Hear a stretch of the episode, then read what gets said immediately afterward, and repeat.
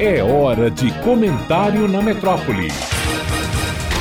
Malu Fontes. Olá, ouvintes da metrópole.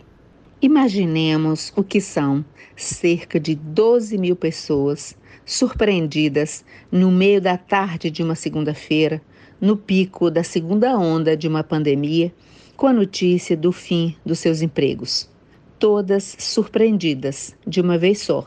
Surpresa que se expande sobre uma cidade cuja economia recebe por baixo, só em dois impostos, o ISS e o ICMS, em torno de 130 milhões de reais por ano. O anúncio, feito pela Ford na última segunda-feira, do fechamento das três unidades que tem no Brasil, em Camaçari, aqui na Bahia, em Taubaté, em São Paulo e em Horizonte, no Ceará, tem um impacto tão significativo no cenário industrial brasileiro e no mercado de trabalho que as primeiras análises ainda não dão conta de explicá-lo. Para a Bahia, o fechamento é devastador pelos prejuízos econômicos para o Estado, para o município de Camaçari e para todo o entorno. Mas nada, nada compara-se à tragédia que é 12 mil pessoas perderem o emprego num cenário econômico desalentador, com altos índices de desemprego e assim, num piscar de olhos, sem quaisquer elementos prévios que apontassem para isso. Segundo dados da Prefeitura de Camaçari, a Ford tem cerca de 5 mil empregados diretos e as empresas sistêmicas, fornecedoras diretas da montadora, empregam mais cerca de 7 mil pessoas, daí os 12 mil desempregados imediatos. Nesta conta não entram os milhares de empregos indiretos em outros níveis, já desapartados da produção em si, que vão desde a prestação de serviços às famílias dos empregados, aos comerciários dos estabelecimentos que fecharão ou que terão cortes por redução abrupta no faturamento, na cidade e na região.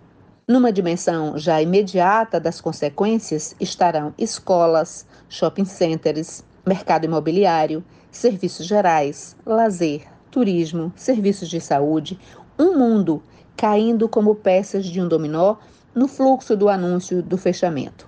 Fala-se que 72 mil empregos sofrerão impacto direto de algum jeito.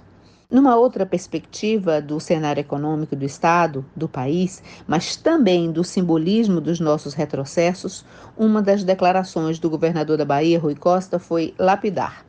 O Brasil está virando uma grande fazenda referia-se ao fato de, em termos econômicos, o Brasil só poder orgulhar-se mesmo hoje de ser um grande produtor exportador de commodities, principalmente de soja e de carne. E aqui vale um detalhe. O governo brasileiro ofende todos os dias os chineses, hoje entre os maiores compradores da Fazenda Brasil. E o presidente da França, Emmanuel Macron, disse esta semana que é melhor os europeus começarem a pensar em comprar soja de outros países se o Brasil continuar devastando florestas para fazer fazendas. Sobre o Brasil Fazenda a que se refere Rui Costa e ao simbolismo disso, nosso futuro às vezes parece estar no passado, visto pelo retrovisor. Até outro dia, a Bahia tinha construtoras com participação e protagonismo até no cenário internacional orgulhava-se de sediar uma fábrica da Ford e dela exportava modelos estratégicos da marca para outros países. Anunciava que teríamos uma fábrica da Jack Motors, teríamos a ferrovia Oeste-Leste, o Porto de Ilhéus e, claro, a tal ponte, Salvador Itaparica. Hoje, por esse retrovisor, a sensação não deixa de ser um pouco aquela atribuída aos vendedores baianos, mais folclórica que real. Tem, mas acabou. Conquistas, progresso, indústria, promessas, Brasil ou Bahia? Temos, mas acabou. E tanto a decisão da Ford quanto o retorno à agricultura são traduções disso para nós. Malu Fontes, jornalista para a Rádio Metrópole.